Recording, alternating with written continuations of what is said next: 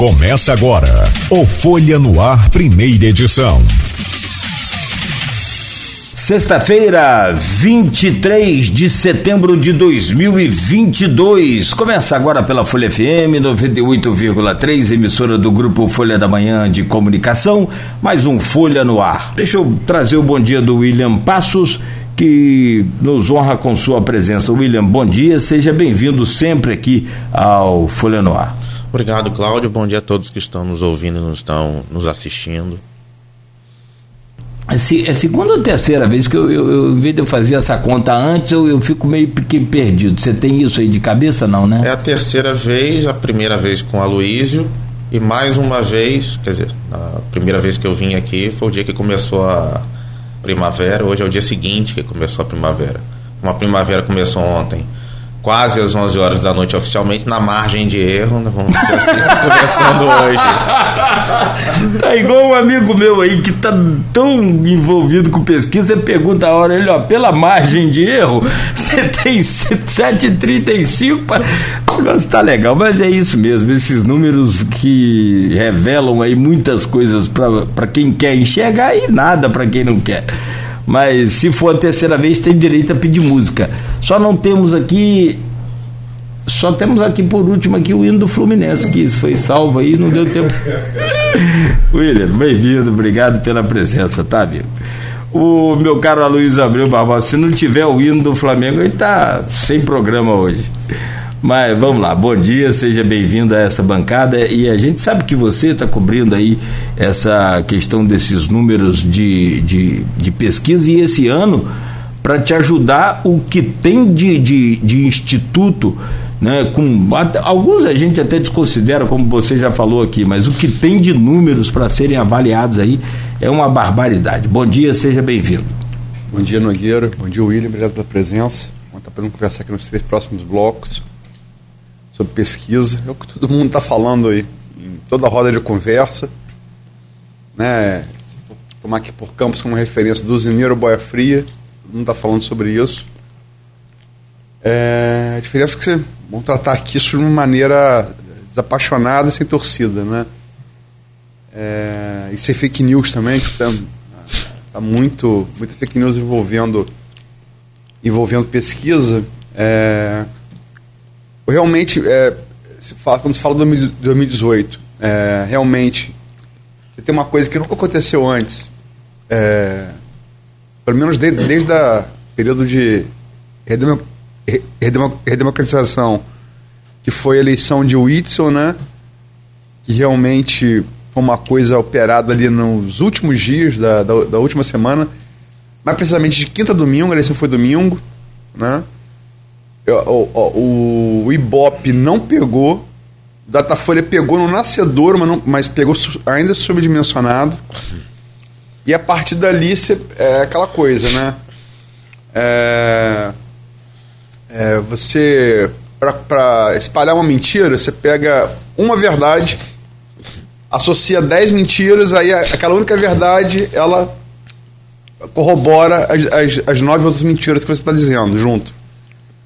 E pelo fato de ter acontecido com isso, realmente aconteceu para o governador, aí se botou no mesmo pacote. Não, que as pesquisas erraram para presidente. Todas as pesquisas, todas as pesquisas de todos, todos os institutos sérios projetaram a vitória de Bolsonaro parcial no primeiro turno, com Haddad em segundo lugar, Ciro em terceiro lugar, como todas as pesquisas projetaram a vitória de Bolsonaro definitiva no segundo turno. Todas.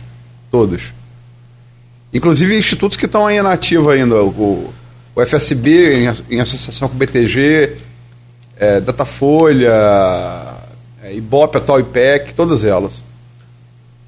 É, e, mas tem, tem institutos novos, normalmente, que estão fazendo um bom trabalho, vamos conversar sobre eles. Tem o, o, o Quest, por exemplo, que tem feito um excelente trabalho, né, em, em, associação com a Genial, Genial Corretora, Genial Investimentos Corretora. Enfim, é, Vamos ter conversar um pouco sobre isso e os, os números novos, mais recentes também, que saiu uma Datafolha ontem. As são sempre um número, um universo de eleitores muito grande, né? Ma maior do que os demais institutos. E todas as pesquisas dessa penúltima semana que a gente está chegando parecem confirmar uh, uma oscilação positiva de Lula, né, uma aparente tendência de crescimento de Lula, ainda que fora da margem de erro. Apenas na FSB, de segunda-feira, uh, em todos os demais ela está dentro da margem de erro, ou seja, é, é, subiu, mas não subiu tanto, né? Na FSB não, foi, foi três pontos que o Lula subiu no espaço de uma semana. E todas elas também é, apontam estagnação do presidente Bolsonaro, dando, indicando que ele bateu no, bateu no teto, né? Bateu no teto. Temos também aí ontem a Datafolha de, de governador, vamos falar também sobre ela, que deu, é, que deu, deu 10 pontos de diferença de, de Castro para Cláudio Castro para Marcelo Freixo, né? Essa diferença é, é, ela parece maior em alguns institutos, menor em outros. Teve, teve semana passada IPEC e Quest que deram resultados bem diferentes. Né? É, um na margem de erro, o outro fora da margem de erro. Enfim, vamos estar falando sobre isso aqui, mas, mas vamos começar, como diria Capi, William, pelo nosso, sem citar pesquisa ainda, uhum. até porque não temos, pelo nosso canavial aqui. É, como diria Capi. É, Richa, Garotinhos e, e Bacelar. A gente tem. Ela, ela tá há algum tempo posta aí, mas desde 15 de fevereiro ela alcançou um patamar assim.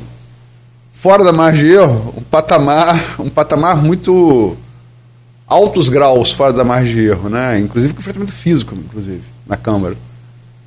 É, intervenção da Polícia Militar, com fuzil na mão, enfim. E a eleição dia 15, só para rememorar o 15 de fevereiro, para rememorar o ouvinte, é, é pressuposto do chefe do presidente legislativo controlar a pauta. Né? Prerrogativa dele. Por é, regimento, essa eleição teria que ser até o final do ano. Adiantou para 15 de fevereiro, botou com limite, no limite da margem de erro, botou é, a votação com 13 a 12, só que inverteu 13 a 12 a magia valeu. Michael Cruz orou lá com o Fábio Ribeiro, assinou é, o termo, eu voto com o Fábio Ribeiro, orou Jesus com o Fábio Ribeiro, pela herança do Fábio Ribeiro, mas na hora votou em Marquinhos Bacelar. E é, a eleição ele parou ali, o resto da mesa não foi eleito, não foi, não foi, não foi, foi colocado em votação, teve confusão. E de lá para cá isso vem se arrastando. Como é que você, pelos olhos frios do estatístico, vê é, é, essa política de campos aí é, repartida entre Bacelar e Garotinho? Bom dia. Bom dia. É, como já, acho que na vez anterior que eu tive aqui apontei, eu vejo que pela primeira vez a gente tem, a gente tem uma, digamos assim, tomando até cuidado para não ser precipitado, digamos assim, que a gente tem uma polarização que a gente nunca teve na política de campos, né, entre quem está com a máquina e quem não está com a máquina, né. Os bacelares eles parecem ser uma oposição muito mais orgânica do que foram, por exemplo, o, o pessoa, né, a figura, né, do Arnaldo quando ele já não era mais prefeito, ou, ou enfim. É, é diferente, no, muito embora a gente sempre tenha tido o, os garotinhos como oposição, mas é, né, ao que tudo indica, parece ser uma, uma oposição mais orgânica, mais sólida, mais estável é, e que tende a permanecer mais no, no, no médio e longo prazo. Né? Ao que parece, ao que tudo indica, nos próximos anos, o quadro que a gente vai ter é esse, essa oposição entre os garotinhos e entre os bacelar. É, até porque, puxando um gancho já para o cenário estadual, a gente tem a presença dos dois, né? Por isso que eu também destaco que essa, essa polarização é uma polarização diferente. Porque quando a gente tinha, por exemplo, na época do Rafael, a gente não tinha um grupo ou um braço do Rafael no governo estadual, né? seja legislativo, seja executivo, ao mesmo tempo que a gente tinha braços do garotinho, né? no sentido de exercer algum tipo de influência ou assumir algum tipo de cargo. Dessa vez, não. Né? Embora o Bacelar nunca tenha assumido a máquina, né, enquanto prefeito, direta nem indiretamente, né, essa, ele ocupa espaço até aqui, até o legislativo, ele já tem uma presença, né, é, seja através dele diretamente ou de pessoas ligadas a ele, com cargos no legislativo, né, estadual e diretamente ali é, exercendo poder e influência no executivo. Tanto que o Castro, né, nessa composição, ele teve que né, trazer para o bloco dele os bacelar. Então é uma coisa que eu vejo que vai permanecer no médio e longo prazo. E é, em termos é, de governo, essa instabilidade toda acaba atrapalhando naturalmente o funcionamento da máquina. Campos é, vem de um, de um, de um período é, em que existe a necessidade de arrumar a casa. Né? A gente sabe como que o Vladimir pegou o governo. Por um lado, por uma questão orçamentária, por outro lado, por uma questão de gestão. Então, a estabilidade para o Vladimir seria fundamental para conseguir fazer com que é, os problemas começassem a ser né, resolvidos, a casa começasse a ser arrumada e a cidade comece, começasse a funcionar. Porque, embora com mais de meio milhão de habitantes, né, Campos é um, é um município que depende muito do bom funcionamento da prefeitura. A prefeitura funcionando bem, a cidade funciona bem. Né? Se, isso, se a prefeitura não funciona bem, interfere muito na economia do município. E você seria capaz de, de a gente vai falar sobre, sobre projeções para vários carros eletivos, né? Você tem uma projeção pessoal, quanto estatístico, para a composição da mesa diretora da Câmara? Não, eu não tenho. Né? Não arrisca, não? Não. Projeção é, é, é, a última coisa que a gente arrisca fazer, né? É, não tem... Pra... Porque o, o, o, o que tudo indica é, falei, falei é, pode ser até o final do ano, questão regimental. Então, o biênio tem, tem, tem que ser até o final do ano. É, 13 a 12 for placar, né? Placar real. Isso a gente pode falar, tem 13 a 12. E nada indica que isso tenha mudado, esse placar tenha mudado. E falo, é, perguntado aqui nesse programa, a Marquinhos Bacelar, é, como é que seria isso caso, claro, Castro se reelegeu, vamos falar mais à frente, Castro se reelegesse e Rodrigo chegasse à presidência da LERJ, eu falei, e aí, como é que ficaria essa conta, Marquinhos? Marquinhos falou que o muro baixa, baixaria mais para pular do garotinho pro Bacelar. Ele falou, aí não, não é nem muro, é esteira rolante de aeroporto. Dá para projetar alguma coisa em relação a isso? Acho que a gente precisa olhar até por causa dessa dessa essa igualdade, né? A gente precisa olhar com, com um pouco mais de cautela, precisa aguardar. É... Vamos falar então do da de eleição, entrar a eleição. É... Logicamente que, assim, gente, é, é sempre bom frisar, a Constituição Federal, a gente não tem pesquisa para registrada para falar isso. Então é só conhecimento empírico que se acumulou ao longo dos anos observando a eleição. É, é só isso, subjetivo, né? não é com base em pesquisa. Até porque pesquisa, para proporcional, é muito, você sabe disso, é muito mais complicado do que para é, eleição majoritária. Totalmente diferente. Mas sem, sem assim, opinião, é, sem ser com base em pesquisa, tudo indica que o Rodrigo é, está reeleito, como tudo indica que Bruno Viana também, é, Bruno Viana, perdão, é, Bruno Dauari também deve chegar ao seu terceiro mandato consecutivo na LERJ. Está no segundo, né, tentando terceiro. Suposto, o que vai definir isso é a eleição geral, no estado todo. Há uma disputa particular entre, entre esses dois grupos em relação à LERJ na votação específica de Campos. Quem vai ter mais voto em Campos? Rodrigo Bacelar ou Bruno Dauário com apoio de Vladimir Garotinho? E isso serviria como preâmbulo, como foi a disputa particular em Campos, de Vladimir eleito deputado federal em 2018, com Marcão eleito para suplência, com apoio do, prefeito, então prefeito Rafael, como foi ali entre, entre 2018 para 2020, isso sirva de preâmbulo, esse enfrentamento particular em Campos, para a deputada estadual entre, entre Rodrigo Bacelar e Bruno Dauari sirva como preâmbulo para a disputa prefeito em 2022. Você enxerga dessa maneira? Possivelmente sim, né? ao que tudo indica sim. Acho que essa polarização na Câmara já antecipa o que pode vir a ser né, a próxima eleição, porque são os dois grupos políticos mais consolidados que a gente tem. Né? E ao que tudo indica, né, vão se estabelecer como as duas principais forças no próximo pleito eleitoral. Né? O Garotinho, sem dúvida nenhuma, a família Garotinho, por causa, até por causa do controle da máquina. E a gente já teve já um, um, digamos assim, um ensaio disso na eleição passada, né? Com o Bruno Calil, né? Então, é, ao que tudo indica, a gente vai ter esses né, candidatos, né, dessas duas famílias, é, polarizando a disputa para prefeito na, na, na próxima eleição. Uma novidade também porque a gente tem agora famílias, né?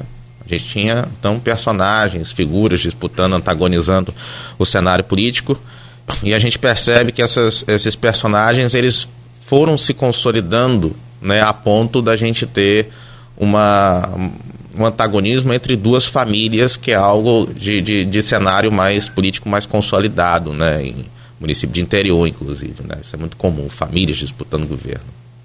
E a gente passa a ter isso em Campos, né? Se for olhar os municípios outros da região, o único caso que a gente tem até esse momento é Campos, né? É, e só para fechar o, a coisa local, a gente tem assim, é, nesse essa projeção de, de enfrentamento de famílias, políticas, lideranças políticos locais, temos uma eleição também.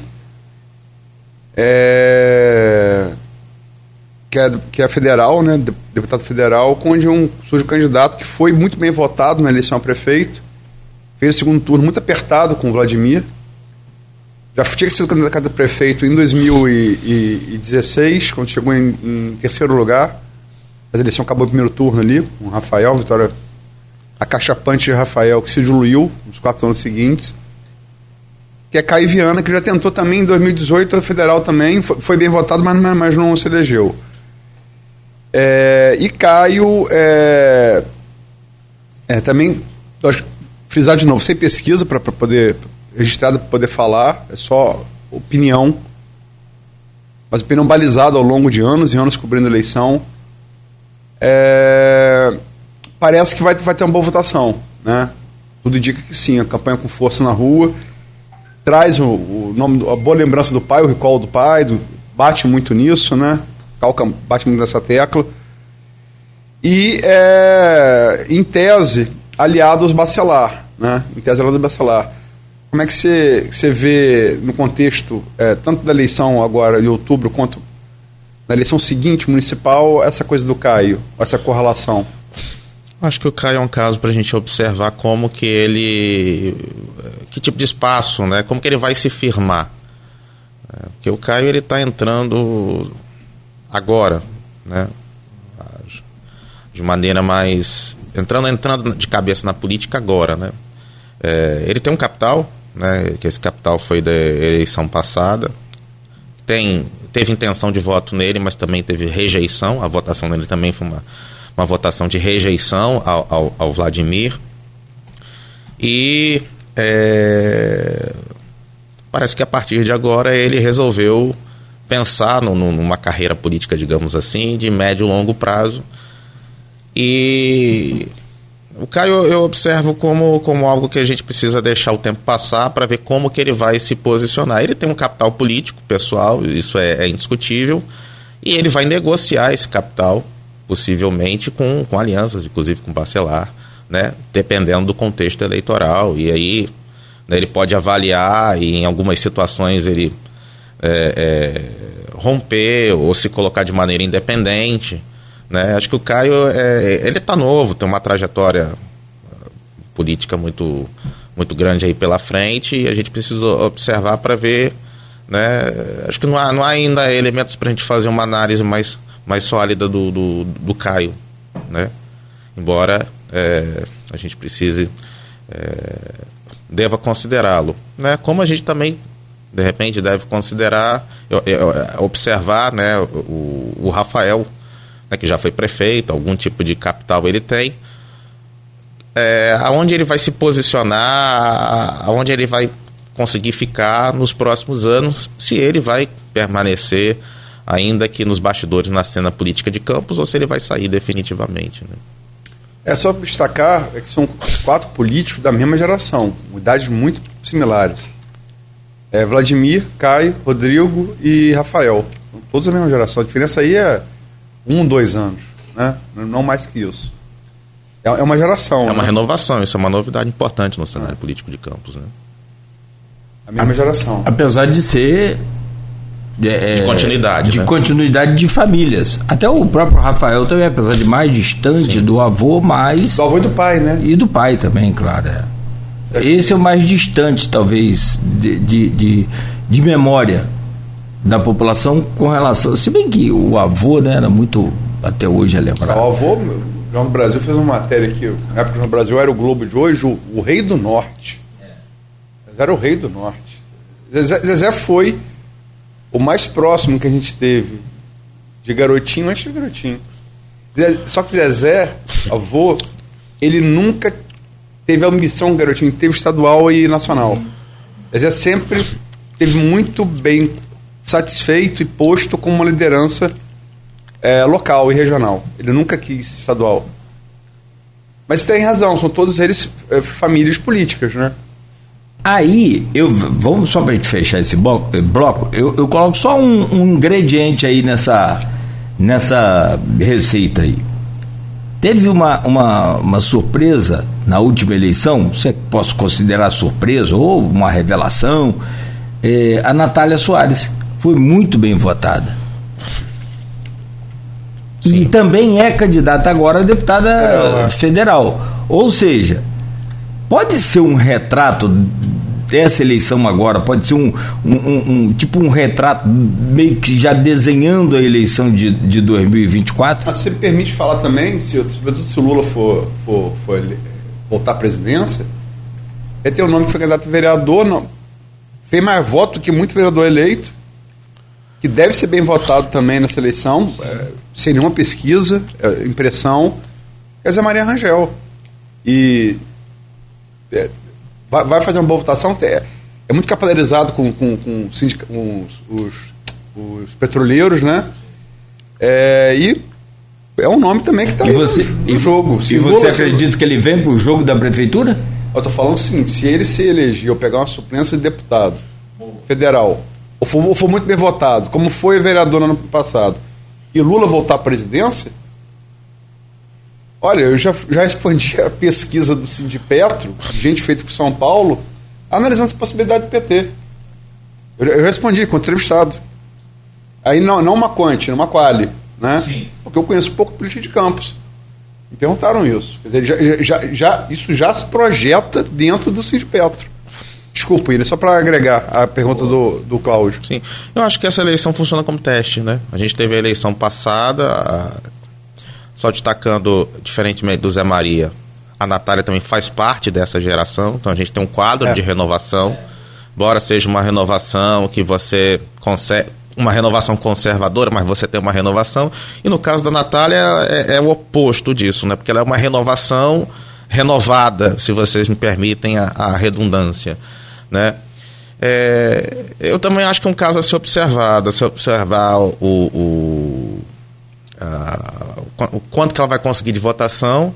Tem uma questão que pega no caso dela, que é um, partido né, de, ma- mais fraco de estrutura, em termos de estrutura, que é o PSOL, mas é, serve também como teste né, para que ela se projete, faça essa projeção, né, e aí também se coloque no tabuleiro ainda que indiretamente, mesmo que não concorrendo a, a- a- cargo de prefeito na próxima eleição, mas com algum- carregando algum capital podendo ser negociado, emprestado para alguém. né? Bom, eu tô só para não é para deixar Luiz ma- ma- mais, é, ocupado com números não, mas eu estou pesquisando aqui sobre e para levantar até uma, uma uma possibilidade de análise do ouvinte aí durante o intervalo, durante o dia. Eleição de 2018. Vladimir Garotinho eleito com 39.398 votos no geral, estado do Rio todo. Marcão suplente com 40.901 no no geral. Em Campos, quem ganhou entre os dois? Vladimir 30.795 votos, Marcão 29.044 votos. Pela margem de erro, não, tá. não houve empate, houve vitória no caso da disputa já do voto concreto. Aí o Caio é, teve 18.900 votos em Campos, não, não contabilizei o total dele. Então, só para o ouvinte ir. É, mas aí, quer dizer, é, é, é disputa particular, é, é um retrato interessante, mas sempre vai importar quem foi eleito ou não. No caso, assim, Mar... não, mas... Vladimir foi eleito. E Marcão pegou a rebarba daquela onda bolsonarista. É, é isso aí. É aquela história. O, o que você falou aí, o que vale é também nesse caso aí a conjuntura do vale a bola na rede. É bola na rede. Marco, mas, mas, mas Marcão fez um total maior do que Vladimir, mas não levou por conta da conjuntura partidária, aquela coisa toda. Mas aí, na disputa do tete a tete aqui da, da do voto a voto, o Vladimir levou, mesmo que pequeno, mas levou a vantagem sobre o, Marcão. Bom, bom, são oito horas. Isso é para o ouvinte refletir, recordar aí os números. É, a gente faz um intervalo, então, vocês me permitem rapidamente, a Luiz e, e meu caro William, para a gente, no próximo bloco, né, já virar essa chave aí para eleição federal, senador e também para é, governador do estado do Rio de Janeiro. Você que está acompanhando, continue interagindo, participando conosco.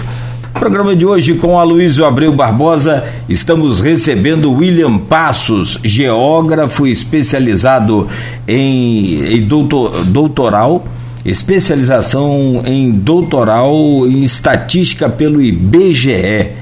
É doutor em estatística, né? E essa, é essa coisa desse exercício de analisar as conjunturas do momento com a história, que revela muita coisa do presente também, e tentar projetar um futuro é um, um, uma coisa assim fantástica. Eu fico encantado, eu sempre gostei muito de números, de estatística. Ah, tem gente que não gosta de número nenhum, de, de, de, de não acredita em pesquisa nenhuma.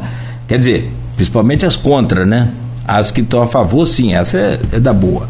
Mas a gente é, é, oferece aí, oferta ao ouvinte, à nossa audiência e telespectadores, assinantes da Plena, essa possibilidade de fazer essa prática desse exercício também desses números. A Luiz, eu volto com você e peço a gentileza de abrir esse bloco, por favor. William, falamos sobre deputado federal aqui, vamos pensar, é, falar pesquisa para o Senado.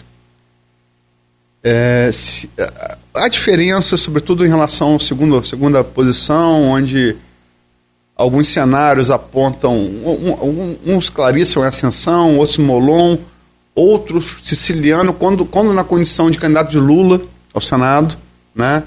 Geralmente o cenário é esse, que bota Siciliano melhor ali. Mas não há dúvida, é salvado que ainda é, é, na espontânea, é, muito grande número de indecisos, ou seja, está aberto matematicamente, mas na, na, na estimulada é uma vantagem Romário nada, nada de braçada. Eu, eu, não sei se você gosta de futebol, mas eu costumo falar aqui, com, antes do Romário, que o, ele parece trazer uma característica do futebol para a política. Que também é um jogo muito tático, né? Política e futebol são jogos táticos, né? Romário, maneira de marcar Romário, quando era jogador, era um na marcação por zona e um na sobra, porque tinha que ter um na sobra. Ele ia passar pelo primeiro. E, quer dizer, se ele viesse para a direita, e o lateral direito e o zagueiro central. Se viesse para a esquerda, o quarto zagueiro e o lateral esquerdo. O zagueiro lateral direito, que são Clarice e Daniel Silveira, bateram cabeça. E na esquerda, Molon e Siciliano bateram cabeça. Quer dizer, o baixinho com a zaga, com a zaga afiada era difícil de parar. A zaga batendo cabeça não fica mais fácil? Como é que você vê isso nas pesquisas? É, o Romário, ele tá, é o candidato à reeleição, né? Ele já foi é um candidato conhecido, já é senador, né? Já teve, já foi candidato a governador. É, e a eleição do Senado é, é aquela eleição, é, é uma das eleições em que o eleitor fica menos atento. Né? Então é uma eleição para alguns candidatos até enxergam como uma eleição mais fácil É, mas é, acho que entra também nessa intenção muito a questão do conhecimento do candidato, né? O eleitor é perguntado e aí ele olha os nomes, os nomes são todos estranhos, Romário ele conhece e aí né, captura muito essa intenção de voto. Pelo que os, as intenções, os dados das intenções mostram, a votação do, do Romário está tá bastante consolidada. Né? E ainda que tenha esse número muito grande de indecisos, a possibilidade dele de, de reeleição é uma possibilidade muito alta. Nós estamos aí há pouco mais de uma semana para a eleição, então, para os concorrentes, realmente o cenário não está muito favorável, não. É, você crava, cravaria uma projeção de reeleição de Romário? Números não, mas possivelmente o Romário deve se eleger sim. Governo do Estado. É... É, a, gente lá, a gente começou a fazer análise de pesquisa conjunto para o blog pra, e para a Folha.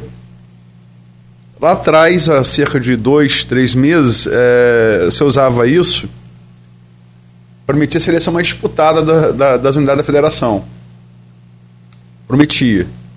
Nas pesquisas parecia que ia ser. Houve uma descolada de Castro, há cerca de um mês atrás, uma descolada de Castro. E só que vieram também denúncias de, de corrupção, né? A denúncia antiga da Leão 13, na época ele era vice-governador. Surgiu uma denúncia muito ruidosa do CEPERG, inclusive envolvendo vários políticos de Campos, toda, quase toda a bancada da oposição de Campos né, na Câmara Municipal, com pessoas né, é, próximas, retirando aqui no Bradesco, aqui na boca do carro, botaram, botaram até tenda para tirar dinheiro. E mais recentemente agora um, um, um, um, um ex-assessor dele que denunciou também corrupção, enfim. Isso é o que parece começou a surtir algum efeito no sentido que Freixo parece ter diminuído a distância, pelo menos em algumas pesquisas. Né? Como é que você projeta hoje, a nove dias da, da urna, a seleção a governador? A gente teve algumas ondas, né? Teve uma onda de crescimento do Castro, se não me falha a memória, na última semana de. Nós estamos em setembro, na última semana, semana de, de, agosto, agosto né? Acho que foi mais ou menos até ali, 7 de setembro. E ao que tudo indica, né? O, o número da, da Datafolha me chamou a atenção pode ser que nós estejamos vivendo um momento também de uma nova onda de crescimento do Castro né, e de, de teto ali do Freixo. Né? Os últimos dias vão ser dias bastante assim decisivos, até porque o, o, o Freixo, diante disso, né, vai ter que se mexer. Ele não tem uma alternativa. O Castro ele tem uma vantagem que desequilibra né, o fato dele ter a máquina na mão, o fato dele para os padrões do Estado do Rio de Janeiro, fazer um governo bem avaliado, muito bem avaliado, o fato dele não ter sido preso, né? um Estado em que os últimos governadores foram presos, e o fato dele não, tá, não ter uma percepção associada à corrupção, não ser visto pela população como um, um, um governador envolvido em corrupção, embora uma denúncia ou outra né, tenha surgido. São coisas diferentes, você ter denúncia de corrupção no governo e você ter o povo associando o governador a, a corrupto, né? São coisas diferentes. E isso gera uma, uma vantagem né, bastante é, significativa para o Castro. Né? O Freixo, enfim, tem um histórico de, de, uma percepção de candidato mais radical, historicamente teve associado ao PSOL. Né? O, o Freixo ele tem algumas uh, dificuldades né, em conseguir se viabilizar eleitoralmente. Né? Embora ele esteja trazendo um piso alto né, nessa eleição que tem feito com que ele né, tenha um desempenho até bastante maior, é, um desempenho bem melhor do que o do Rodrigo Neves, né, que foi prefeito de Niterói. Né, que era uma aposta, assim, é, do, do, uma boa aposta né, do, do PDT. E ao que está nesse momento que o Datafolha tem trazido, vem trazendo, é a possibilidade do Castro até levar no primeiro turno. Os próximos dias é que vão definir isso. A gente precisa observar né, o que, que as outras pesquisas vão trazer, se o Castro ele vai conseguir manter né, esse aumento de intenção, a curva do Datafolha é no sentido de é, apontar uma tendência de que o Castro vai conseguir continuar ganhando mais intenção de voto, e no sentido de que o Freixo vai continuar mantendo a intenção que ele tem, ele não cai, mas também não sobe.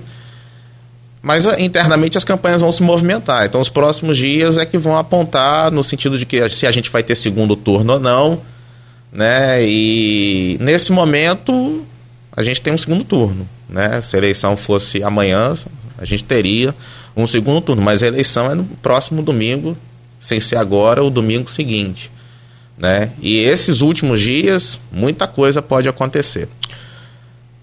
Diz a ciência política, né, isso está medido estatisticamente, que os indecisos eles decidem nas últimas 48 horas e isso ajuda a explicar a eleição do Witzel. Né? Tem uma mudança de intenção é, da parte de quem ainda não decidiu o voto e dependendo do cenário, em algumas circunstâncias, de até de mudança de voto né, nas últimas 48 horas. A gente tá, lembra do Witzel aqui no, na eleição passada, mas nós tivemos alguns casos é, é, em algumas prefeituras do, de interior, inclusive, pelo Brasil, na eleição passada, de candidatos se elegendo né, no apagar das luzes da eleição. Né, inclusive candidatos que foram eleitos pelo, pelo Bolsonaro. Né? Assim, na sexta-feira, quinta-feira, o Bolsonaro gravou é, vídeos para alguns candidatos e esses candidatos que tinham a intenção de voto lá embaixo, eles no domingo estavam eleitos. É uma exceção. Na maioria das vezes não é o que costuma acontecer. Né? A exceção confirma a regra. Mas é, a gente tem alguns casos em que isso acontece. É, o, o caso do Witzel, tem algumas coisas, né? Houve uma reunião entre pastores neopentecostais na na quinta-feira anterior à eleição. E vamos apoiar Índio da A conversa foi: vamos apoiar Índio da Costa ou Witzel? Decidiram por Witzel. E ali dispararam mensagem é, em rede social, né? E aquele debate, o último debate, onde ele bota o Bolsonaro na, na mão e mostra para a câmera, né, e tal. São duas coisas que é, operaram ali, é muito difícil você pegar, né? Mas é, o, o, o que, nessa correlação da eleição federal, um, você citou aí, no caso, eu estou citando também, é, na eleição é, estadual, para você puxar uma, uma mudança para a eleição do governador, você tem que ter uma onda nacional. Se há um consenso nas vamos falar sobre as pesquisas nacionais, que não há onda nenhuma. Há marolas. A marola aqui, a marola ali, onda não há. Não há o que houve em 2014, que, que três candidatos ocuparam a primeira posição. A saber, Marina, Dilma e Aécio. Aécio virou para o primeiro e segundo turno na, frente de Dilma nas pesquisas, depois Dilma, Dilma voltou. Marina chegou a passar, a passar a, tanto a Aécio quanto Dilma no primeiro turno. É, é uma eleição. Se três pessoas, se três candidatos ocuparam a primeira posição, é muito mais variação do que. São três ondas, né? Não, isso não há nessa eleição. Isso é marolas. Mas é, em relação a. Só para terminar aqui o bloco, na, eu não sei que Nogueira queira, o Fabão Baixos, é, advogado, nessa coisa da inter-relação das duas eleições, federal ou estadual, pergunta aqui no grupo de WhatsApp do, do programa, né? Caro William, caro William, é possível que os resultados das urnas, na disputa para senador e governador, possam ter interferência na, da, da disputa polarizada entre Lula e Bolsonaro, contrariando as últimas pesquisas, assim como aconteceu em 2018? Eu vejo essa eleição, pelo que eu tenho observado nos estados, como separada. Né? As intenções de voto de governador para presidente. Eu acho que são, são movimentos diferentes dentro do estado. A gente tem a combinação do Lulema né, em, em, Minas, né, o pessoal votando no Lula e declarando voto no Zema. É, na Bahia, o candidato do PT vai muito mal nas pernas, né, enquanto que o Lula consegue tirar uma vantagem é, muito grande de intenção em relação ao Bolsonaro. É, eu acho que no Rio a gente tem uma aproximação maior, né? Você tem uma disputa mais apertada entre o Bolsonaro com o Lula. No Datafolha deu empate técnico ontem, né? Mas, é, enfim, acho que os estados eles precisam ser separados, né? Nessa eleição a gente fazer essa correlação né, entre a eleição, a corrida estadual e o, a eleição para presidente no, é, no Brasil todo, né? É, a gente fazer essa generalização acho que não existe. É, não seria bastante é, adequado. Né? Acho que é melhor a gente separar as corridas estaduais da, da, da eleição do presidente. Deixa eu só colocar uma questão aqui. O, o, o, gente, a eleição no Rio. Aliás, o Rio é diferente do, do, do Brasil, é diferente de tudo. Cinco eh, governadores, ex-governadores, né, presos, um afastado agora. É, eu queria que você comentasse sobre o, o voto do, do, do, eleitor fluminense hoje.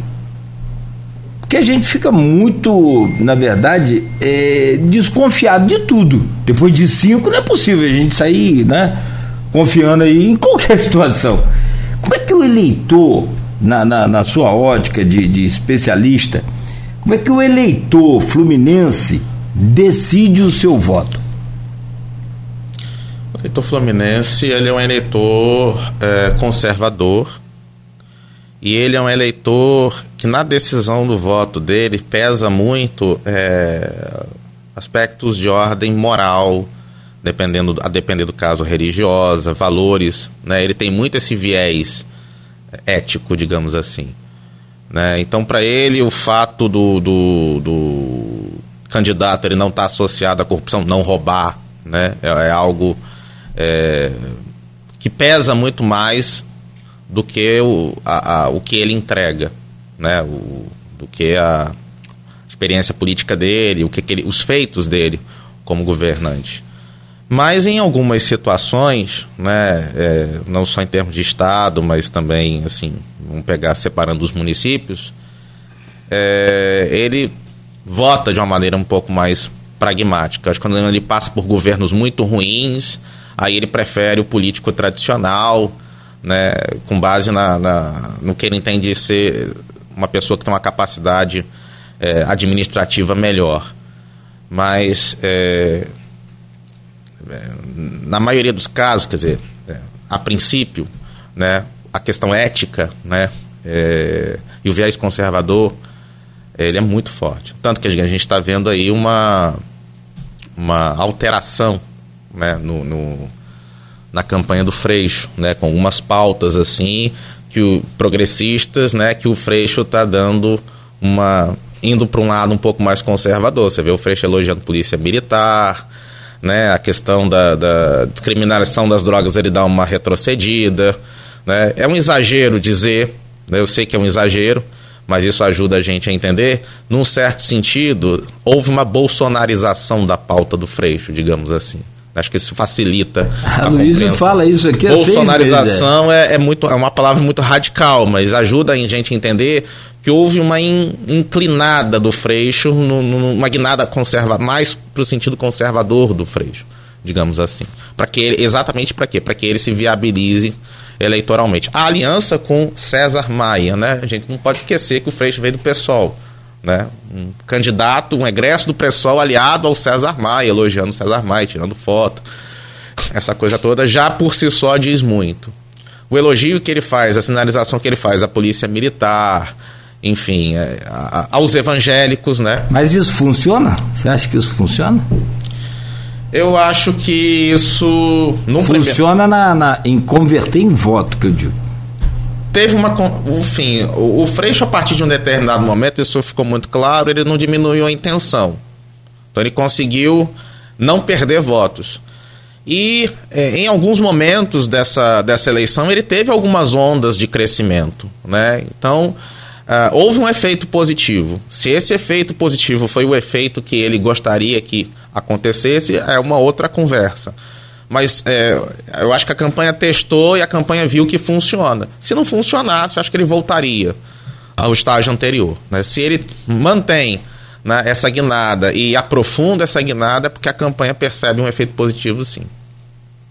Só para é, encerrar o bloco, é, a analogia é, de William é, pode até parecer com a que eu faço aqui, sim. mas ela é diferente. O William colocou que é, Freixo bolsonarizou, bolsonarizou a sua pauta. Ele está falando em termos políticos. Sim, sim. É, e eu não digo. Eu, eu, a, analogia que eu faço sempre. Sim. é eleitoral puramente. Eu sempre friso que ela não é política e ela não Sim, é individual. É que eu faço que é, Freixo é o Bolsonaro de esquerda, no sentido que ele tem um piso alto e um teto baixo. Sim, exato. A minha análise é puramente eleitoral, do William política. São duas. Elas têm o mesmo ponto Tem- de tem analogia, é. mas, mas são, são espectros diferentes. leva ao mesmo fim, que é o voto, né? A tentativa de, de buscar o voto, né? Mas são analogias diferentes, sim. Para não ficar dúvida aí. Voto útil, ab- abstenção, São Paulo. Va- va- va- Vamos só fazer um gancho aqui para o próximo bloco. Voto útil, abstenção, São Paulo. Minas. Minas, Rio de Janeiro e ainda é, o, o- o Auxílio Brasil, mais uma semana agora de eleição, de, de, de campanha. Como é que fica aí o. Hoje no programa com a Luiz Abreu Barbosa estamos recebendo aqui o William Passos, geógrafo com especialização doutoral em estatística pelo IBGE. Corrida presidente, Aloysio. Então, como diz aquele menino, o vereador, foi vereador em Campos aqui, é alavanca no canto a partir de agora, faltando nove dias para as eleições. Peço a você que abre esse bloco aí, por favor, Aloysio. William, a gente tem olhado específico, tem trabalhado junto na análise delas. É, Parece que Bolsonaro teve três movimentos muito claros registrados em todas as pesquisas de, de crescimento. Ali, entre março, abril, maio, quando sai, abriu a janela, Moro, Moro desiste da candidatura, e em maio, quando sai Dória. Conseguiu ah, ganhar a convenção, mas não teve apoio do partido. Duas candidaturas de centro-direita, o Gravidade saem, ele herda esses votos. Outro, o segundo movimento foi entre final de julho e início de agosto, entre duas, duas faixas específicas, mas que deram, deram mudança no quadro geral.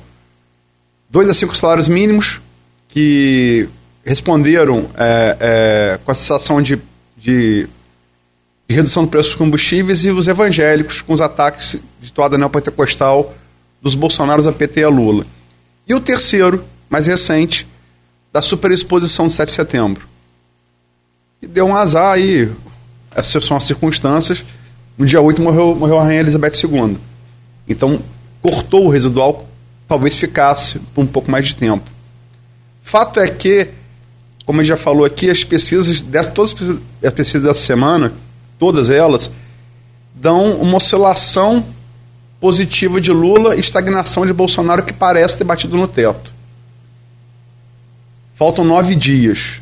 Então, voltei lá para início do ano para até agora. Como é que você vê essa linha final se desenrolando? Eu vejo uma linha final com uma tentativa de reação da campanha do Bolsonaro que vai para tudo ou nada diante da possibilidade do risco da eleição ser, né, ser liquidada em primeiro turno.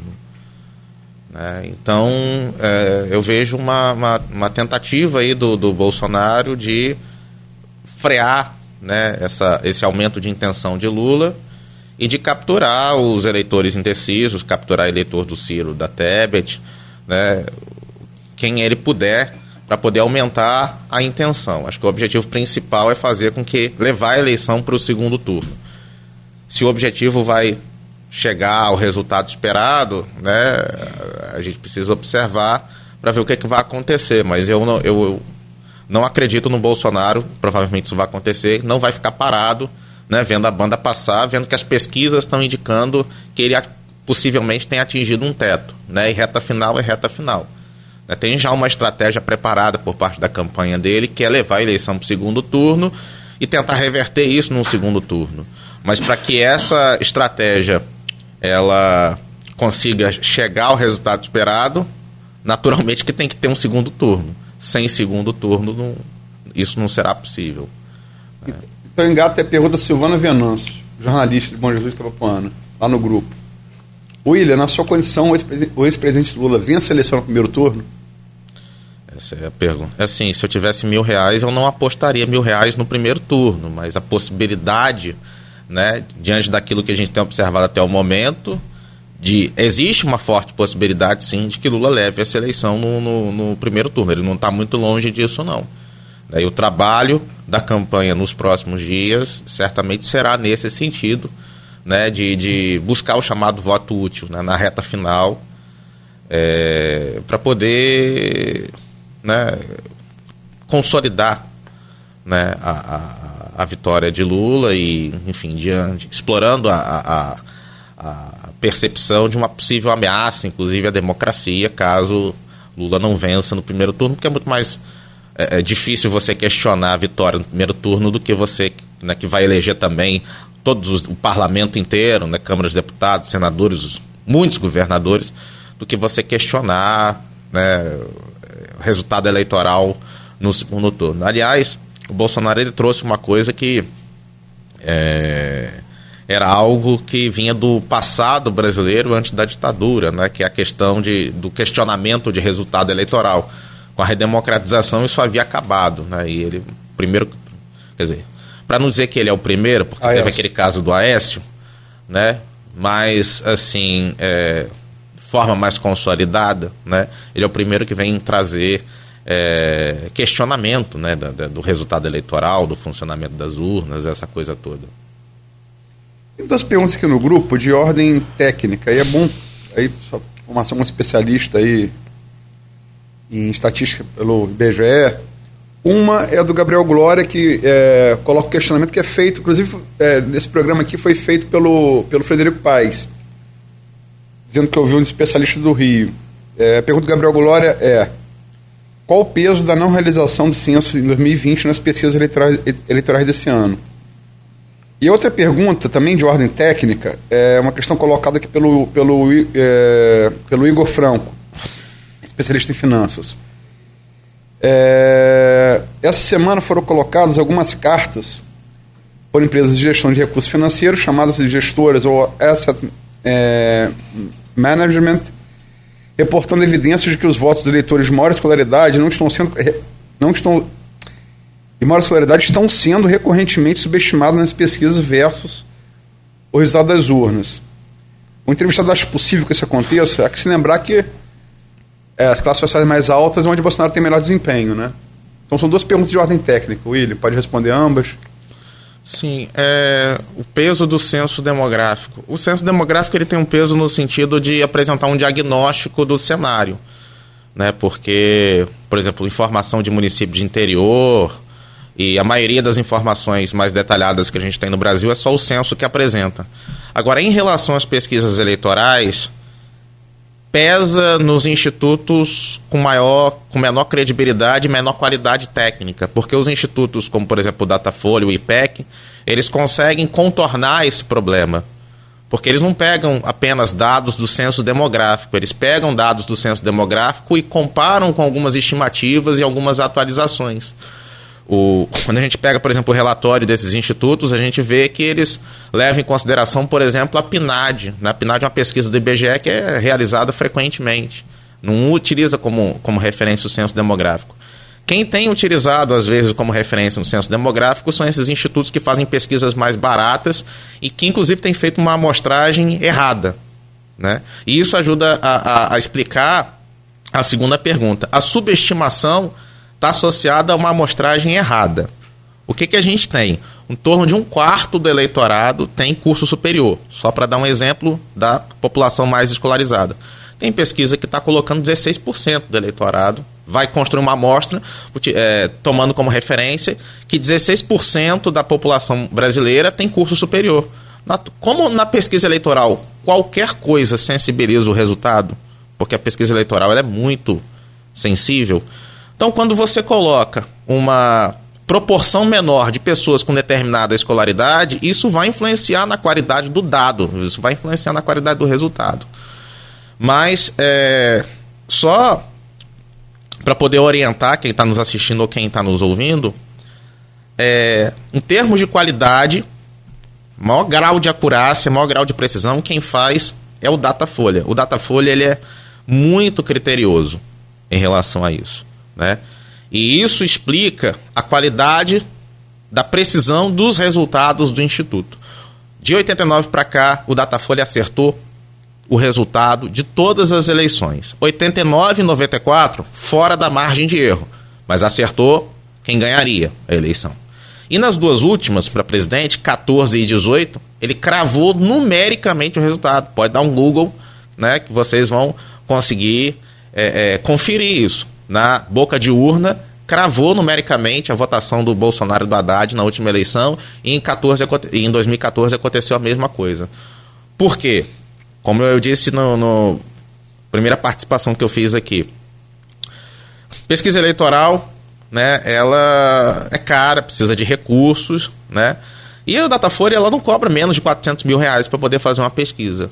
Né? Então todo esse dinheiro ele é convertido na entrega de uma qualidade né, muito grande né, dos dados que são apresentados. Então tem todo um, todo um cuidado em, é, em todos os detalhes na hora que o Datafolha vai fazer a pesquisa. Né? Por isso que existe essa precisão. É, então, essa, essa questão dos dados do censo demográfico, né, só fechando a resposta, fazendo uma revisão e voltando, ela está associada à qualidade do profissional que faz as pesquisas. Se a qualidade for uma qualidade inferior, ele vai pegar o dado do censo demográfico, sim, o fato da gente ter tido o último censo em 2010 vai interferir no resultado da pesquisa. Só que se a gente estiver fazendo a pesquisa profissionais que são melhores, eles vão, né, percebendo isso, corrigir esse resultado para que o resultado do, do, do, da pesquisa reflita exatamente a intenção de voto dos eleitores e não tenha é, nenhum tipo de diferença, né, nenhum tipo de discrepância entre a, a verdade, o real, né, e aquilo que está sendo projetado, está sendo estimado pelas pesquisas. É... Aqui o, o, Marco Antônio Moreira pergunta aqui, Luiz, há pouco dia você disse que ia dizer em quem votaria. Isso já aconteceu? Estive fora uns dias para essa pergunta, não, eu vou declarar voto publicamente no domingo agora. No domingo, vou publicar no blog. Isso é pouco relevante. É, só minha posição pessoal. É, William, é, você falou que Bolsonaro vai tentar, nessa última certa final aí, é, frear essa aparente oscilação positiva é, Aparente não, é uma oscilação positiva do Lula, né? Ela é aparente tendência, mas ela é uma oscilação positiva. Você tem um instituto só que deu ela fora da margem de erro, que foi o FSB de segunda, no espaço da semana anterior, casado com a mesma pesquisa do mesmo instituto. É... Logicamente que não é uma coisa objetiva, aí vão entrar na análise objetiva. Pesquisa é objetivo, é número, né? Mas tem um dado muito relevante, político, que Ciro Nogueira, ministro da Casa Civil, é o coordenador né, da campanha de Bolsonaro. E assessoria competente, lógica, né? Ele vem batendo, eu venho acompanhando, muito competente a assessoria dele. Ele vem dizendo desde março que Bolsonaro ia virar nas pesquisas, né? E botou tic-tac, tic-tac, tic-tac, tic-tac. Ficava esse negócio lá no Twitter dele. Mas parece que o tic-tac, tic-tac, tic-tac, tic-tac, tic-tac foi ele largando a campanha para Piauí. Férias da campanha. Não é um dado objetivo, mas não é emblemático ele, principal coordenador da campanha de Bolsonaro, numa semana que se anuncia favorável a Lula, ele sair da campanha para se dedicar, ao, com todo o respeito que o Piauí merece, mas uma campanha regional no Piauí a parte técnica ela é pragmática, ela não está no fla-flu, né? E todo mundo internamente olha as pesquisas, principalmente Datafolha. Uma coisa é o que você fala para fora, para o eleitorado, né? Você tem que né, animar a militância, o eleitorado, fazer o pessoal acreditar até o fim, acreditar na virada. Mas internamente, é, até porque, enfim, Bolsonaro ele está há décadas na política. Né? Então, internamente, é, existe a consciência da situação, que o cenário é muito difícil, enfim, que alguns erros foram cometidos. É, assim, leitura minha, pessoal. O próprio fato né, da, da, coordenação de campanha ter sido entregue a um gestor mais profissionalizado diz muita coisa. O próprio fato do, do Bolsonaro ter se submetido, porque, na minha percepção, Bolsonaro é um homem teimoso ele ter se submetido à, à orientação de falar determinadas coisas, moderar determinadas coisas, né, de ser mais comedido em determinadas situações. Pedir desculpas. Isso. Eu acho que isso diz muito, né? Alguém imagina o Bolsonaro reconhecendo, né, que algumas declarações mais radicais lá, dadas lá no período da pandemia foi um exagero, né? Eu acho que esse tipo de reconhecimento demonstra que, é, num certo sentido, a coisa está muito feia, né, para poder ele é, se submeter a esse tipo de orientação. A gente não pode esquecer do que foi o, o da postura de Bolsonaro ao longo de, de, de todo esse período. Né? Ele quis sustentar a tese de que no meio da pandemia a vacina não tinha, né, não tinha eficácia, teve a questão da cloroquina, ele trocou três ministros da saúde. É, acho assim, ninguém consegue discordar né, da competência, da qualidade do trabalho que o Manteiga né, vinha desenvolvendo. Você pode discordar do ponto de vista ideológico. O Manteiga, enfim, antes da pandemia, é, criticava o SUS, achava que o SUS tinha que ser desmontado. Né, reconheceu a importância do SUS no decorrer do, do, do próprio trabalho dele durante a pandemia. Acho que ele entendeu melhor a, a importância e a capacidade de coordenação do Sistema Único de Saúde. Mas é, o Bolsonaro ele substituiu por um outro médico, né? E num terceiro momento, como esses dois médicos né, não se submetiam à, vontade dele, ele colocou um general, né? Que, né, logo nos primeiros dias declarou publicamente que não entendia muito da coisa. É, eu acho que diz muito, né? Essa mudança de postura, esse, digamos assim, amadurecimento, esse maior pragmatismo né, da, da figura do Bolsonaro eu acho que demonstra muita coisa do, do, do nas entrelinhas, o que, que ele está sentindo e percebendo desse momento todo. Né? E por outro lado, eu acho que merece também, mas isso é um assunto também para um outro programa, uma análise da biografia do Lula. Né? A gente entender o que, que é o Lula, o que, que representa o Lula. É, a gente está vivendo um momento né, em, com a possibilidade né, do Lula ser reeleito, tendo como vice um adversário histórico que representa egresso de um partido que foi seu adversário histórico desde a, a redemocratização, né, pelo menos a, a partir do, do, do, Fernando Henrique Cardoso. Né, o Alckmin durante muito tempo ficou no PSDB, disputou eleição com Lula né, para presidente, inclusive.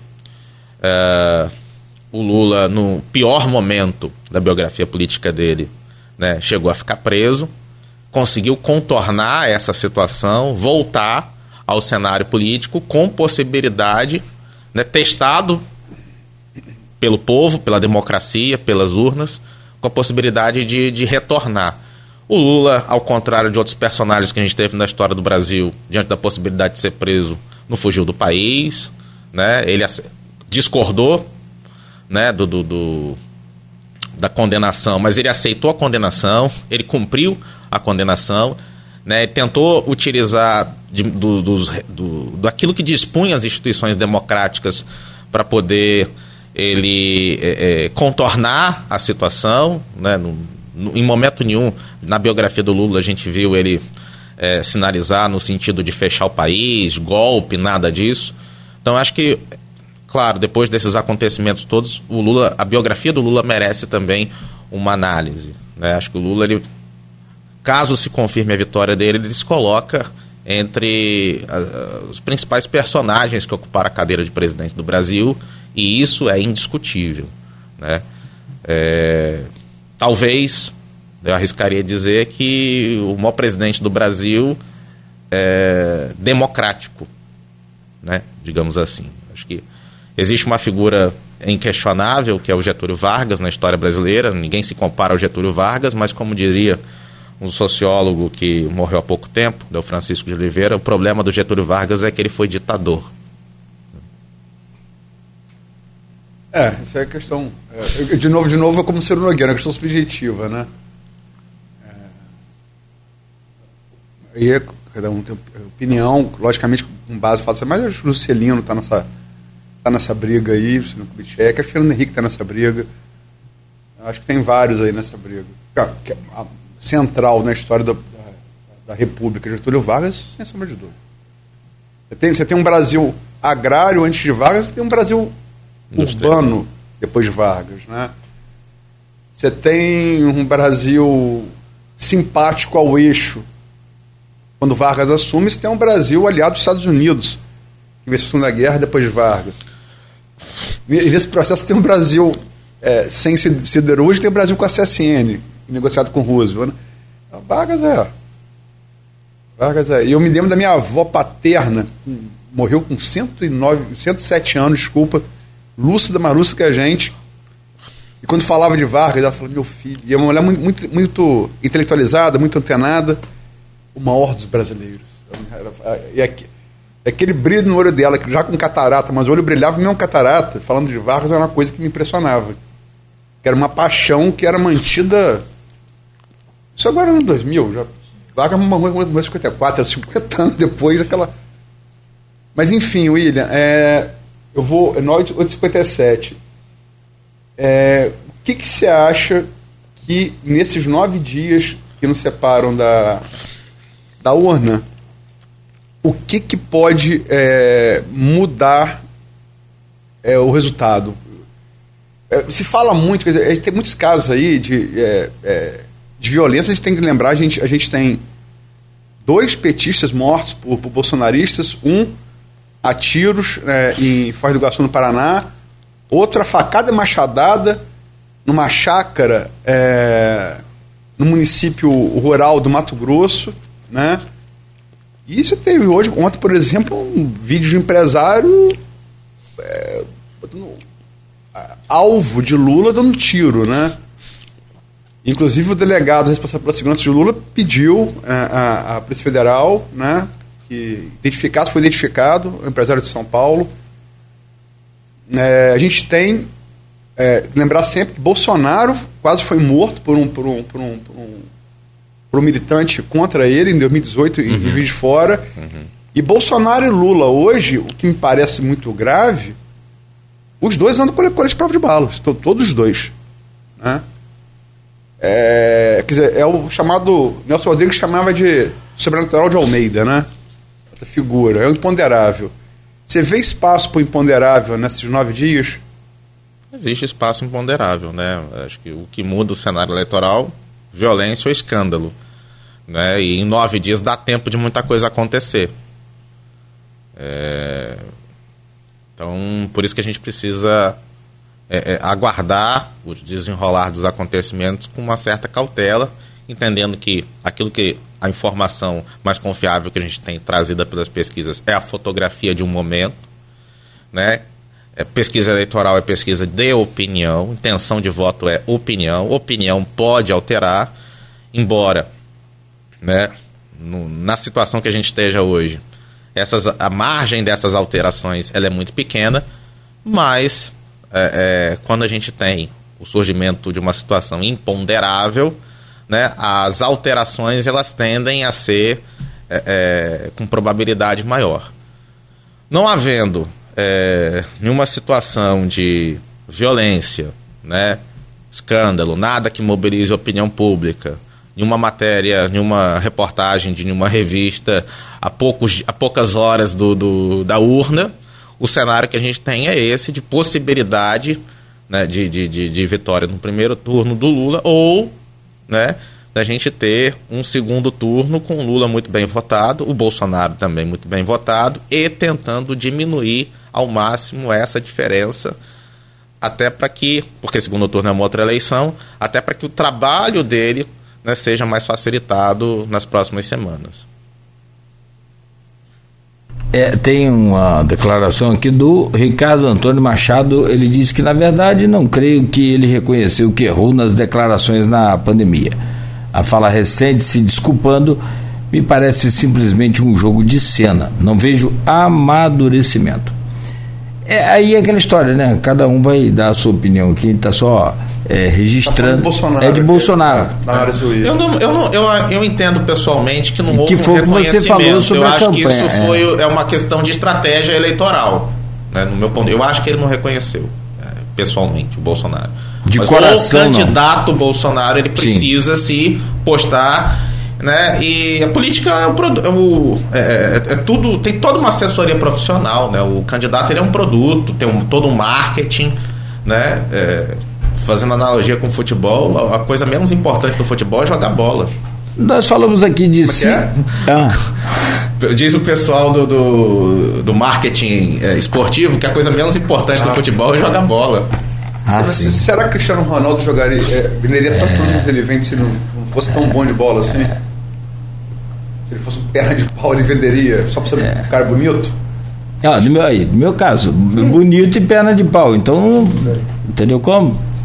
Não, Rapaz, quando o Cláudio Nogueira, eu já entrou nessa rádio, quando o Cláudio Nogueira fala que é garoto e tal, eu tinha um pesadelo tentando imaginar como é que eram os concorrentes, cara. Monstros S.A. Vou mostrar a foto. Só tinha galã.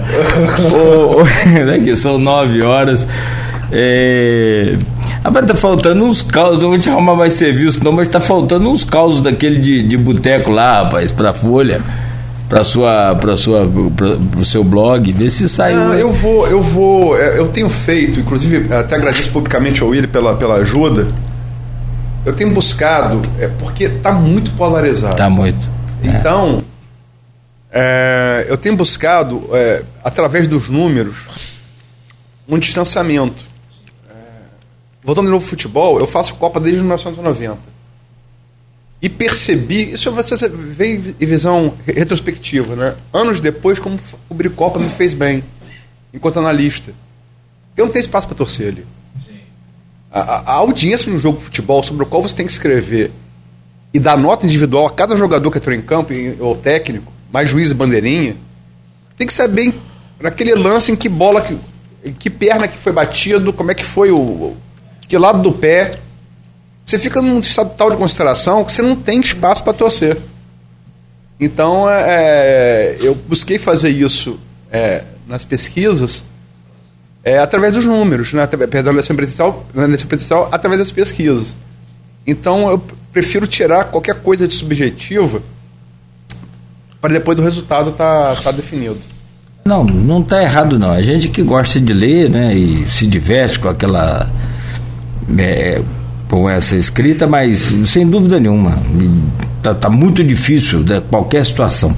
Agora nós falamos aqui, o Aloysio e o William, é, basicamente o tempo todo do, do, do- dos dois polarizados e que são aí, claro, evidentemente destaque em qualquer lugar, mas tem o Ciro Gomes, né, com sete pontos, oito pontos, caindo ali, às vezes variando.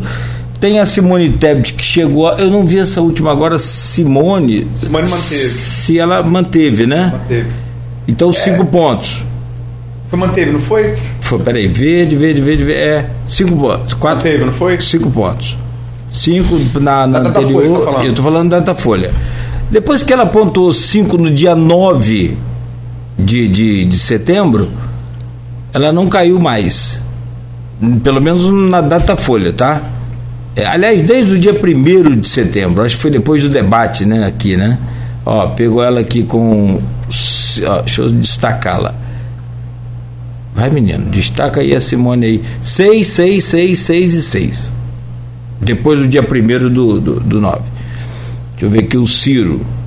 É, Aí você, tá- é, é, Datafolha. a pergunta, final, pergunta- voto útil e abstenção, não é isso? É isso aí. Como é que vai ser trabalhado isso agora? Porque você disse que Bolsonaro vai tentar o tudo ou nada para evitar o primeiro turno. Claro, evidente qualquer um faria isso.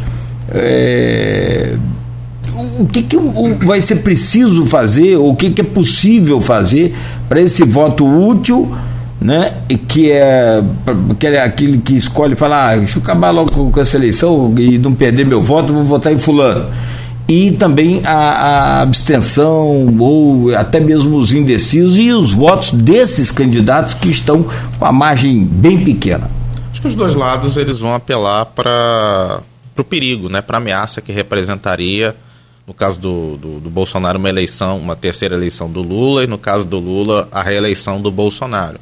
Essa eleição ela se diferencia por ser uma eleição de rejeição. Né? Quem for menos odiado né, vence. Já no primeiro é, Já e a, as duas estratégias elas devem ser orientadas nesse sentido, né? Do, do, do Lula apontando para a ameaça que representaria para a democracia brasileira, para as instituições, uma reeleição do Bolsonaro, e o Bolsonaro no sentido de apontar que é, é, destacar, né? Isso já é informação apurada de bastidor, que, é, que inclusive foi levantado pelo Ciro, né? no, no na campanha de que ao eleger o, o, o, o Lula para um terceiro mandato, o brasileiro estaria diante de um dilema ético, né? colocando na presidência da República, legitimando uma pessoa que uh, não foi absolvido pela justiça. Né? Então, acho que a, a, a tônica vai ser essa. Né? No caso do Bolsonaro, uma questão de ordem ética barra moral, né? e no caso de Lula, uma questão é, de ordem política barra pragmática, sem falar, no, no caso do Lula, do fato de que é, é, ele pode explorar né, a, a, os resultados do governo Bolsonaro, que em muitos aspectos não foi muito positivo. Né? Acho que o, uma coisa que me chamou a atenção, e é importante destacar, Cláudio, que assim como o Aloísio, é, toda a, a, análise que eu faço, ela é sem colocar a minha subjetividade. Né? Eu no sentido de pegar os números e analisar o que os números dizem. Né? Se os números disserem outra coisa, a análise vai ser outra coisa. Não é o que eu quero, mas é o que, o que os números estão apontando. Mas uma coisa que me chamou a atenção, e isso foi no último programa do Bolsonaro, em 2018, foi ele virar para a câmera é, e falar algo, no, não sei exatamente com quais palavras, mas algo no sentido de que com a eleição dele, a, uma senhora que estivesse em casa poderia ficar tranquila que o filho dela, ao sair de casa, sairia com segurança e retornaria para casa com segurança. Então, uma das demandas da eleição do Bolsonaro, não foi, além do, do, do da, da, questão do, do, combate à corrupção, da purificação das instituições, que é uma coisa trazida dos militares, né? a gente volta na história do Brasil desde o século XIX, mas uma demanda muito forte dele foi a melhoria da segurança pública. Né? E os números da segurança pública não são tão é, é, favoráveis assim. Quer dizer, não teve nenhuma melhora sensível ao longo desses quatro anos. Né? A gente não teve um projeto, enfim, a gente não teve o resultado né, esperado. E a gente junta a questão da segurança, a gente junta a questão da economia, enfim, a gente junta uma série de questões e a gente tem essa situação de, mesmo com a máquina na mão, o Bolsonaro está diante da possibilidade de ser o primeiro presidente pós-redemocratização que não vai ser reeleito. A gente não pode esquecer que no primeiro, na primeira parte do governo Bolsonaro, nos primeiros meses, a gente teve um, um, uma aceleração muito grande. Né? Foi um, o ritmo era alucinante, de troca, de mudança, né? de, de preocupação com entregar resultado, os primeiros 100 dias, os primeiros seis meses. E aí veio a pandemia, alterou tudo e de lá para cá a gente tem uma sensação de, de governo meio que se arrasta, né? Não tem mais aquele ritmo, aquela coisa né, que, que existia no, no, no, no nos primeiros meses. E tudo isso, claro, acaba se refletindo na, na eleição, porque, querendo ou não, a eleição é uma forma de referendar, né, de testar o governo, né, e a preferência da população. Sim, Aloysio. Eu acho que a gente abordou todos os pontos aqui, né? É... E você me perguntou, é, o William também falou, é... que logicamente, como qualquer cidadão tem seu, o seu lado subjetivo, tem o seu desejo, tem a sua torcida, tem, tem a sua formação é...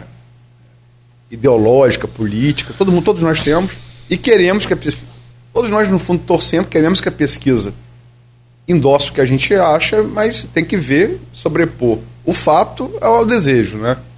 Isso é o que faz analista sério. Em qualquer área. Em qualquer área.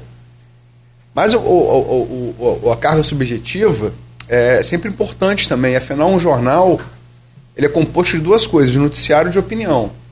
Noticiário é análise, é análise isenta, ou mais isenta possível, de um fato, quem, o que, quando, como, onde, por quê. Acho que é isso que eu iria tentando fazer. Outra coisa é opinião, aí sim, está assumido. É parcial. Eu vou olhar um fato sob meu ponto de vista. Nesse sentido, a gente tem publicado artigos. O meu espaço, que eu tenho feito essas. Dá um trabalhão, o William sabe, vou pegar agora cinco, seis pesquisas para poder resumir e tal, muito número. E o espaço do artigo de opinião que eu escrevi, que você cobrou aí, eu estou fazendo depois do resultado, é, eu tenho aberto, franqueado é, é, entre simpatizantes de uma candidatura de outra, Lula ou Bolsonaro, né? E o artigo é, que deu muita repercussão foi de César Boinar, que é empresário, engenheiro empresário, que é um empresário que, contrariando o seu nicho, sua fatia do eleitorado, ele defende voto em Lula e apresentou os motivos pelos quais faz isso no último sábado.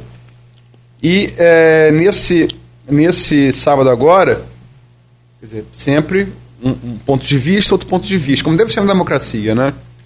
Quem escreve é o professor Rodrigo Fernandes, professor de engenharia do, do IFE, e que é o educador que vai defender o seu, o seu voto em Jair Bolsonaro. É, como deve ser, né?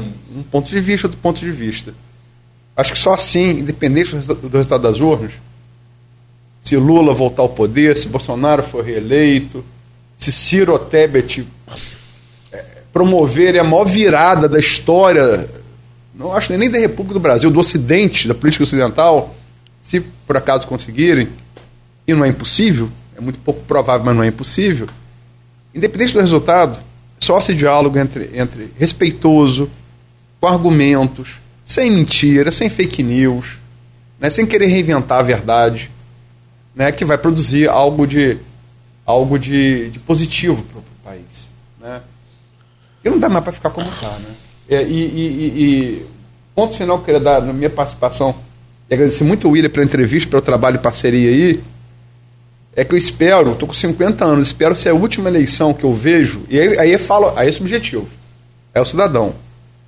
Que o critério da decisão seja o ódio. Porque eu, eu, com 50 anos, nunca tomei uma decisão que prestasse baseada em ódio. E a gente vai definir o próximo governo do Brasil, quem quer que seja ele, com base no menos odiado. Quem é o menos odiado. Isso não é critério, não deveria ser. Lamento que essa eleição seja definida assim. Obrigado, William. Bom, vamos fechar, são 9 horas e 14 minutos. Agora, William, também agradecemos a sua presença. Como é a terceira vez, fique à vontade para escolher a sua música. Pede um, uma música bacana aí, porque não comemorar o. camisa do Aloysio aí, Aloysio. Eu deixo Nirvana, Nirvana é, essa camisa é, é, é emblemática, essa né? Já deu até processo essa foto aí. É, é. é o, o menino cresceu, né? É. Aí que, que recebeu, para quem não está vendo aí, no. O Nevermind. É, o, no, é o grande, o grande disco do Nirvana. Isso. Embora o Unplugged seja mais ouvido, mas o Nevermind é um grande disco do Nirvana. Peraí. Revolucionou a música, o rock nos anos 90. Se não achar que eu canto. Garoto e tal. e o Monstro S.A. compôs da banda. qual, qual, Nirvana? Qualquer uma? Come War. Pode tá ser. aqui, tá na mão. E. Vou, deixa eu, deixa eu botar lá no bloco aqui ver se eu consigo colocá-la aqui. Na, ah, tá. Foi aqui. É, só para gente fechar com ela aí ao fundo. É, o seguinte. Boa música, bom gosto. É, pra gente comemorar o aniversário do Arnaldo hoje, Luiz. Essa é Arnaldo Neto? É hoje, Arnaldo hoje. Neto. Já comprei o Epoclé e molhei o pé de boldo. Parabéns aí ao Arnaldo Neto, que é jornalista, é, editor geral da, geral da Folha da Manhã e titular também da bancada desse programa. Parabéns a ele. William, aí ó, tá tocando aí. Você não tá ouvindo porque o microfone tá aberto, mas só pra você ouvir aí.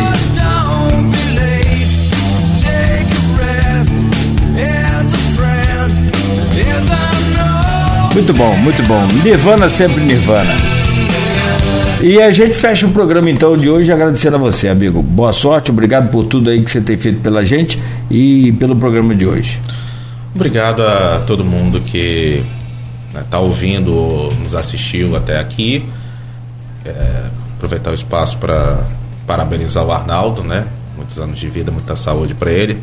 agradecer a parceria para o Aloysio, né, dizer para o Aloysio que eu não imaginava que eu gostava tanto de pesquisa eleitoral, não imaginava, não, nem, nem que eu entendia tanto de pesquisa eleitoral assim, ele me fez descobrir isso.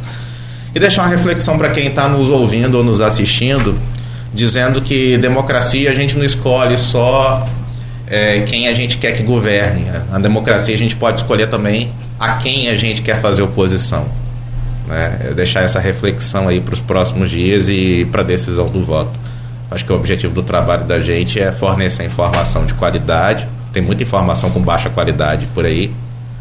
É, tem muitos, é, muitas empresas de comunicação que não, não utilizam né, uma, o ponto de vista de, de, um, de um analista. E a, a, Folha faz um trabalho diferenciado, a gente precisa valorizar isso, um trabalho extraordinário. Né, elevadíssimo padrão ah, em termos de Brasil, né? não é só em termos de interior, nem de estado do Rio de Janeiro. E dizer que o objetivo é a gente for, é fornecer essa informação para poder ajudar o eleitor a tomar a, a melhor decisão, porque a informação influencia o voto, o voto influencia a informação, está tudo interligado e informação, liberdade de imprensa, né, informação com qualidade é fundamental na democracia. Tá certo. Aloysio, obrigado. Bom final de semana. Amanhã tem o jornal Folha da Manhã nas bancas e também na Casa dos Assinantes, bem cedo. E um, um bom final de semana para você. Tá, é só. Só porque eu não sabia da, da, da data, sabia que é a próxima. Dá os parabéns a Arnaldo Neto aí pelo. Uhum Aí ah, eu conversei com ele ontem, ele falou. Pelo é. aniversário e dizer, Arnaldo, hoje não dá não, tem que ser amanhã. Acho que a comemoração vai ser domingo, lá com aquele amigo dele, lá em. Cabeça? Com cabeça. Deus a nível de cabeça. Quer dizer, você vai ser convidado. Não, não, não. Cabeça do... e Arnaldo Cormões. não tem mais idade pra isso não. Muito bom. A idade chega. A idade está chegando. Bom, meu irmão, tá bom, valeu. Então, um grande abraço, obrigado mais uma vez. Parabéns aí ao, ao Arnaldo Neto. De volta com o Folha no Ar na próxima segunda-feira.